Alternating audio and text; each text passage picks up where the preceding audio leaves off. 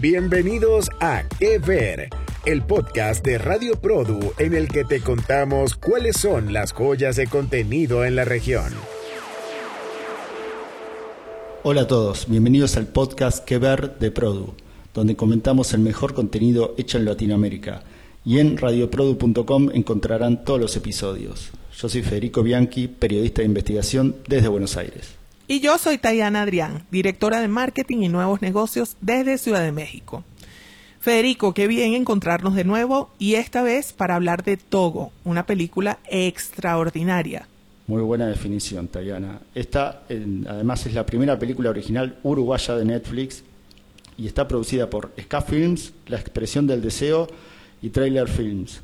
Está escrita, dirigida y producida por Israel Adrián Caetano, reconocido por Pisa Birrafaso, también es uno de los creadores del Marginal, cuyas últimas temporadas bueno, se estrenaron directamente en Netflix y están ahí disponibles. También es uno de los creadores de Tumberos, junto con Sebastián Ortega, cuando estaba en la productora de Marcelo Tinelli, Ideas del Sur. Dirigió también la primera serie de torneos para Netflix, que es Apache, La vida de Carlos Tevez, que tuvo varias nominaciones a los premios Product 2020. Y también dirigió Puerta 7, que es la primera producción de Polka para Netflix tiene una carrera muy prolífica tanto en cine como en televisión. Además, algo muy importante para mencionar es que Togo estuvo dos semanas en el top 10 de las películas de habla no inglesa más vistas en la plataforma y cuatro semanas en el top 10 de Uruguay. ¿eh? No es para menos. ¡Wow! Remarcable, ¿no? Es importante. Este, me encantó esta película, Fede. Me pareció buenísimo que me la haya sugerido porque a mí no me salió entre las recomendaciones. Y me gustó mucho Togo, me gustó mucho ese protagonista, ese hombre tan creíble, tan real. O sea, yo creo que sí existe gente así. Bueno, te digo que yo te la recomendé porque, a ver, al ver que estaba Caetano involucrado, que soy fan de él personalmente, tenía que verla sin dudas, así que bueno, me, alegro de haberte este, recomendado la misma y poder debatirla aquí, este, en qué ver. Olvidé decir también otra cosa, es que está protagonizada por Diego Alonso, que aquí en Argentina es muy conocido por su gran interpretación del pollo en Ocupas, producción en la que también se destacó Rodrigo de la Serna. Bueno, la película está descrita como un western urbano, en el cual Togo, un cuidacoches, que aquí usualmente en Argentina conocemos como trapito, debe cuidar además su esquina, ya que aparece un grupo que quiere que trabaje para ellos y si no directamente tomar su zona de trabajo. Mira, Fede, te cuento que aquí en México al trapito lo llaman viene viene. Porque estos señores que son los que te indican dónde te vas a estacionar, tienen una cantinela que viene, viene, viene, viene, viene, viene, viene. Y tú por eso le dicen viene, viene a ellos. Bueno, entonces evidentemente es una profesión que ya está universalizada. Y bueno, para complicar aún más la situación, a todo le, le aparece la zona un adolescente a la que también siente la necesidad de cuidar, proteger, mientras además le enseña el oficio de trapito. Sí, es esta chica que se llama Mercedes, que bueno, poquito más adelante descubrimos, después que Togo entabla una relación con ella, no romántica, ¿no? Una relación más bien como protectora, que le recuerda a su propia hija. Y bueno, ella él primero se relaciona con ella con, con, con, Mercedes desde la duda, ¿no? Como desconfía de ella, como que no. Bueno, yo creo que él desconfía de todos, ¿no? Pero desconfía de esta niña que se le acerca y, y busca como estar con él y después se va generando en él ese deseo de, protección, ¿no? De cuidarla.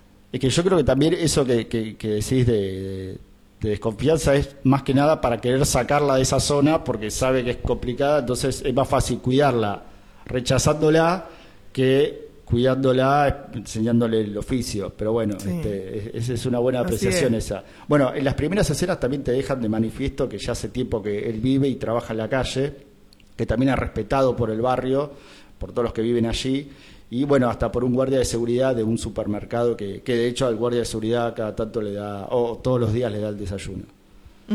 sí, es, es, conmovedora esa, esas escenas. Bueno, el, la, el epígrafe de la película, no sé si lo recuerdas, Fede, es la defensa de tu territorio es la defensa de tu vida. ¿Qué tal? Y ahí nos van dando una pista de por dónde va la trama. Cierto, gran detalle eso que, que indicas del epígrafe. Y hablando, bueno, de la trama, siento que los temas que toca la película son los valores, los códigos, obviamente, de la calle, la resiliencia y la soledad. No sé si me quedó alguno por fuera, pero seguramente vos este, me lo vas a marcar. Pues sí, fíjate que yo creo que además toca de manera muy bastante obvia, si se quiere, ¿no? El tema de la dignidad. Porque Togo es, bueno, tú lo acabas de decir, es un señor que vive en la calle, le ha tocado una vida muy dura y aún así sigue siendo un personaje íntegro, eh, que es creíble, que es trabajador, que es digno, o sea, es una persona que sigue teniendo como valores, ¿no? Dentro de sí, eso me parece súper importante. Bueno, ese es un buen análisis que a mí se me pasó de largo y tienes mucha razón, porque obviamente él ganaría más vendiendo drogas, pero su dignidad e integridad no se lo permiten, además, bueno, de la historia este, con su propia hija, que tampoco vamos a, a spoilear mucho, pero es, muy interesante, muy este, linda de ver. En todo, para mí las escenas de violencia están muy logradas, de hecho hasta algunas son como dolorosas de ver, pero no hay exceso de las mismas.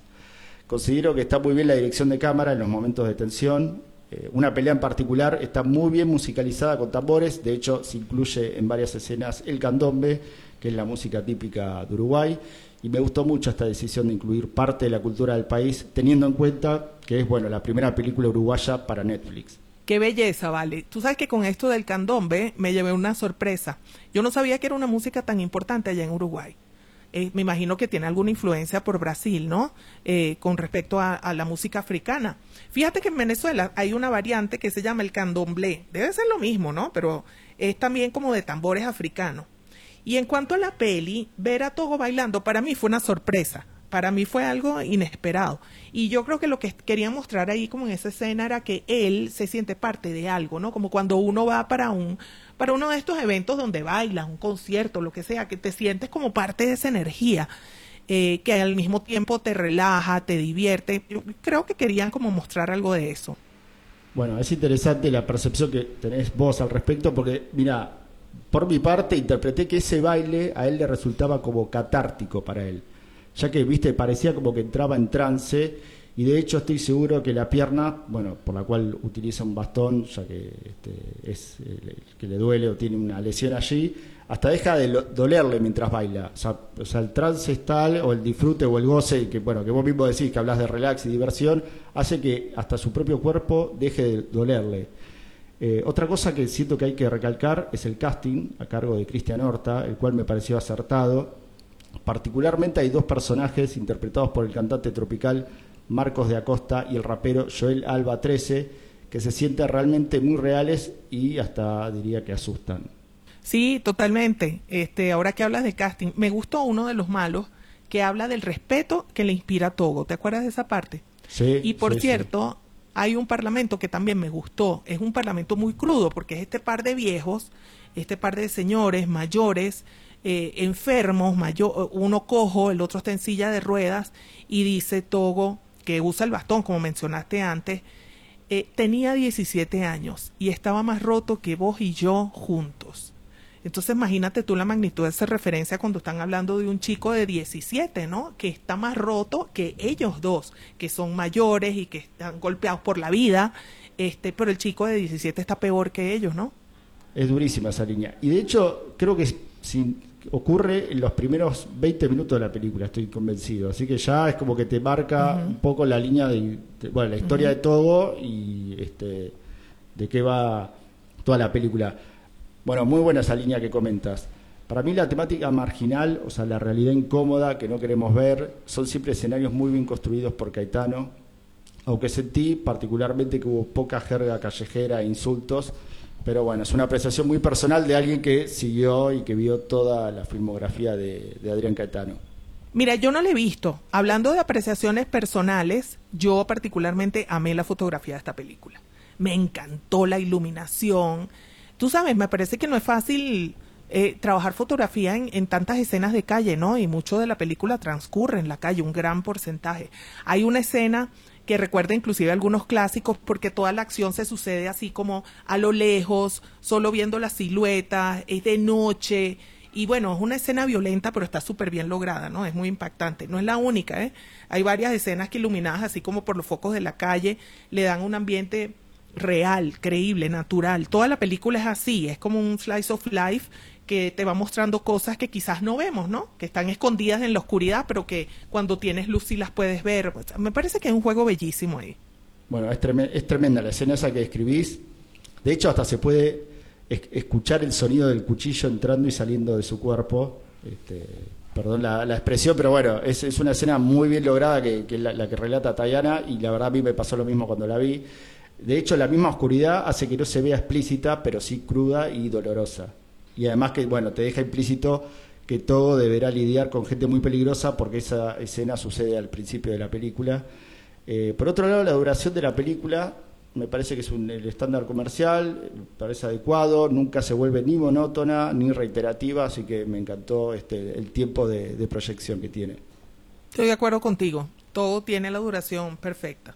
Además te mantiene la atención, tú sabes, cautiva, y hay un par de giros inesperados ahí que me encantan, ¿no? No los vamos a decir porque no queremos spoilear, no, pero me gustó mucho, me, nunca spoilear, nunca. Pero me gustó mucho cómo resolvieron la trama final, me pareció interesante. Bueno, para ir finalizando, querida Tayana, no quiero dejar pasar algo que siento que une a una de las producciones que tuvimos el placer de visualizar en otro de nuestros podcasts de Que Ver, La Flor Más Bella, el cual pueden escuchar en radioprodu.com donde la protagonista es una mujer y aquí, más allá que el protagonista es todo, la presencia femenina es muy importante. De hecho, no es decorativa, como en algún otro momento estábamos acostumbrados a ver, y bueno, celebro el cambio de, paradigma. Totalmente, y eso no es sino una respuesta al, al tema de la, de la equidad de género, ¿no? Que está tan de moda ahorita. Mercedes, la que esta chica que se le acerca a Togo, tiene mucho peso, ella afronta la calle, afronta los riesgos de la calle, y, pero es un personaje precioso porque al mismo tiempo es muy tierno, va mostrando cuáles son sus debilidades, pero va evolucionando con la trama. Me parece que es un acierto del director. Y además, bueno, y además eso que decís, siento que en algún momento sentís que todo, o sea, al principio ella lo necesita a Togo más que él a ella, pero en algún momento Togo la necesita más a ella que ella a él. claro. Es muy, es, es muy bueno como en algún momento te das cuenta que él ya, no digo que se vuelve dependiente de ella, pero la necesita más de lo que le gustaría admitir, obvio.